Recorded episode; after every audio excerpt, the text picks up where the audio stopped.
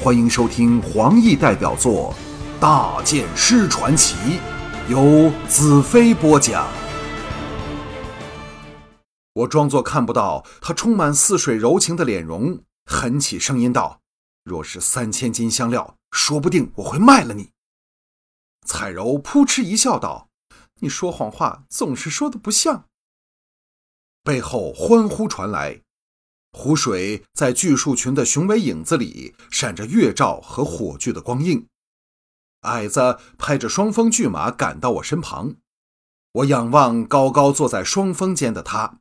矮子道：“我年家是是领袖，我们来以香料换真乌矿。遇到狼，多谢你恩人，我要给你香料。”这一次流利多了，显示早在脑海里想好才和我说的。这个年家也算本事，不但弯刀用得好，而且更懂得不知多少种语言，难怪能成为这群人的首领。我淡淡笑道：“给我一斤香料便足够，我要送给这位美女。”不待他回答，跃身下马。彩柔早下了马，招呼大黑过去，看来是要多赏他两块羊肉了。正如彩柔所说，大黑并不是一只平凡的狗，帝国的狗便不能像他那样，不但不怕狼，还比狼更凶猛。那批怪人辛辛苦苦地爬下双峰巨马。忙碌地解下货物，树立营帐和进食。我拒绝了他们共餐的邀请，和彩柔避进了帐幕里。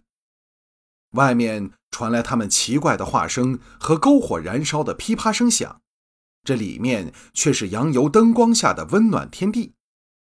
彩柔抚着大模大样躺在正中的大黑的头，天真的说：“狗儿头顶这粒骨叫聪明骨，越大颗就越聪明。”大黑的聪明骨像鸟蛋那么大，难怪这么聪明。我看着大黑在彩柔抚摸下飘飘然的傻相，莞尔道：“我看他像个最蠢的傻瓜。”彩柔笑弯了腰，每多看大黑一眼，笑的就更厉害。自从逃出日出城后，我从未像现在这般轻松，是因为大黑还是彩柔的魔力？彩柔忽地止住笑声，轻声道：“我从未试过这样开心欢笑，这两天过得真快。”我望向他，彩柔垂头道：“大剑师，我不明白，为什么你心中总像充满了痛苦？”我呆了一呆。彩柔说的不错，我心内充满痛苦，但痛苦也是唯一支持我的东西。它使我燃烧着对大元首的仇恨，而仇恨却是我坚强活下去的理由。彩柔怯生生地试探着道：“可以告诉彩柔你过去的事情吗？”我张开双手，让他钻入怀里，拥着他丰满诱人的肉体，我却要压制自己的欲望。她是巨灵的妻子，这一念头像鬼魂般缠绕着我的心神。每当紧要关头，便冒出来，冷水般浇在熊熊燃起的原始欲火上。我喃喃道：“你知道吗？我最爱听你的笑声，最爱看你的笑容，因为他们能使我忘了过去，忘了痛苦。可是有一天，彩柔也会离开我，回到巨灵的帐幕，为他生孩子，而我却要继续活在痛苦的思念里。”彩柔没有任何反应，低头看时，他早已熟睡过去。不一会儿，天色微明，我将他轻轻放好，又给他盖上羊皮被子，接帐外出。年家和另外两名汉子守在篝火旁，负起守夜之责。一见我出帐，慌忙恭敬地站起来，打出问好的手势。五十多头双峰巨马屈起长腿，匍匐在地上，安详的休息。年家走了过来，恩人，你起来了。我又好气又好笑。我的名字是兰特，并不是恩人。年家恍然道：“哦，你是兰特恩人。”我懒得和他在名称上再做计较，指着那些巨马道：“这种怪马又笨又重。”走起路来摇摇晃晃，战斗的时候又不够灵活，要来干什么？年家的高度只到我肩膀，但一脸精明，两眼转动，灵活有神，显示他是一个机智多变的人，而且脾气极好。又或者是特别尊重我这恩人，一点也不以我的话为伍，耐心解释道：“这些并不是马，在我们那里叫千里驼。不要看他们那样那样笨重，但在沙漠里，他们负重的能力和脚力比马好多了。”他显示昨夜整晚重温着我们的语言，这次说起来又流利多了。听到“沙漠”两个字，我心中一动，瞪着他问道：“你们来自沙漠吗？”年家点头道：“我们来自沙漠另一边遥远地方。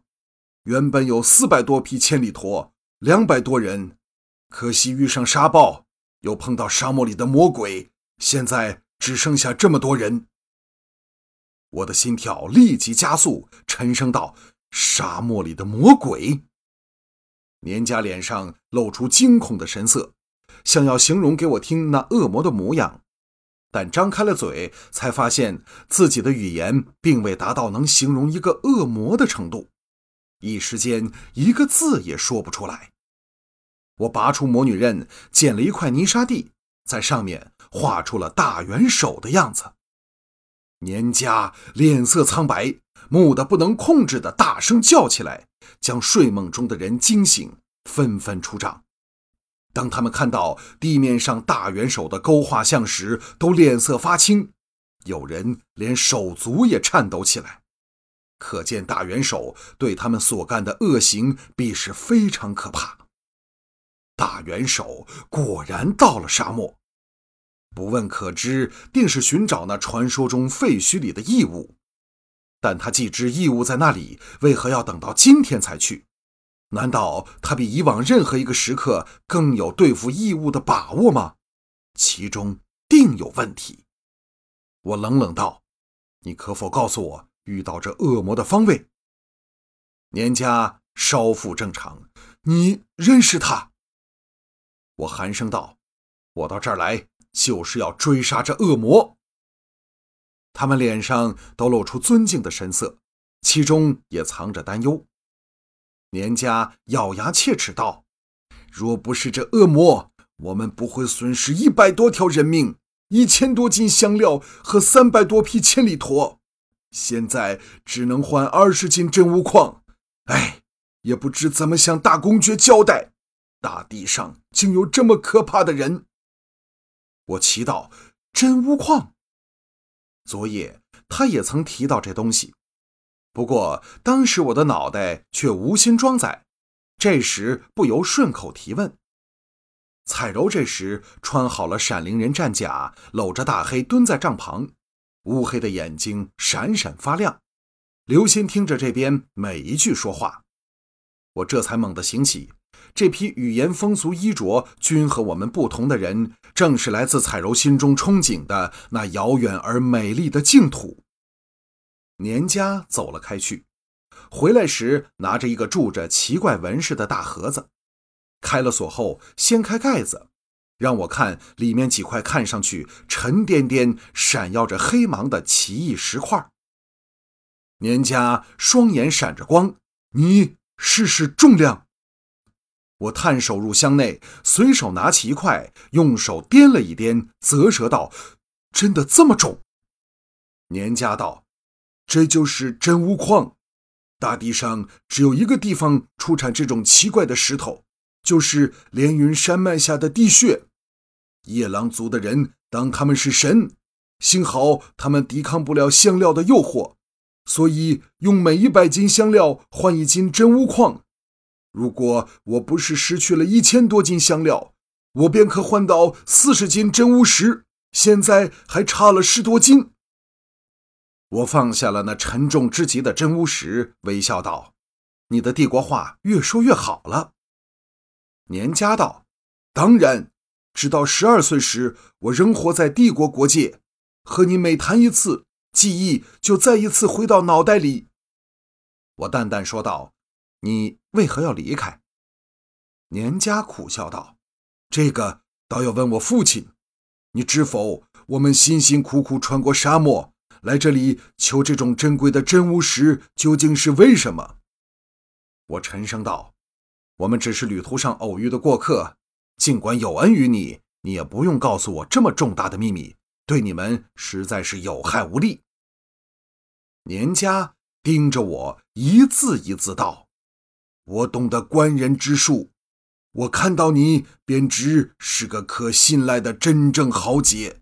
只有向你解释清楚，才会赢得你的信任，得到你的帮助。”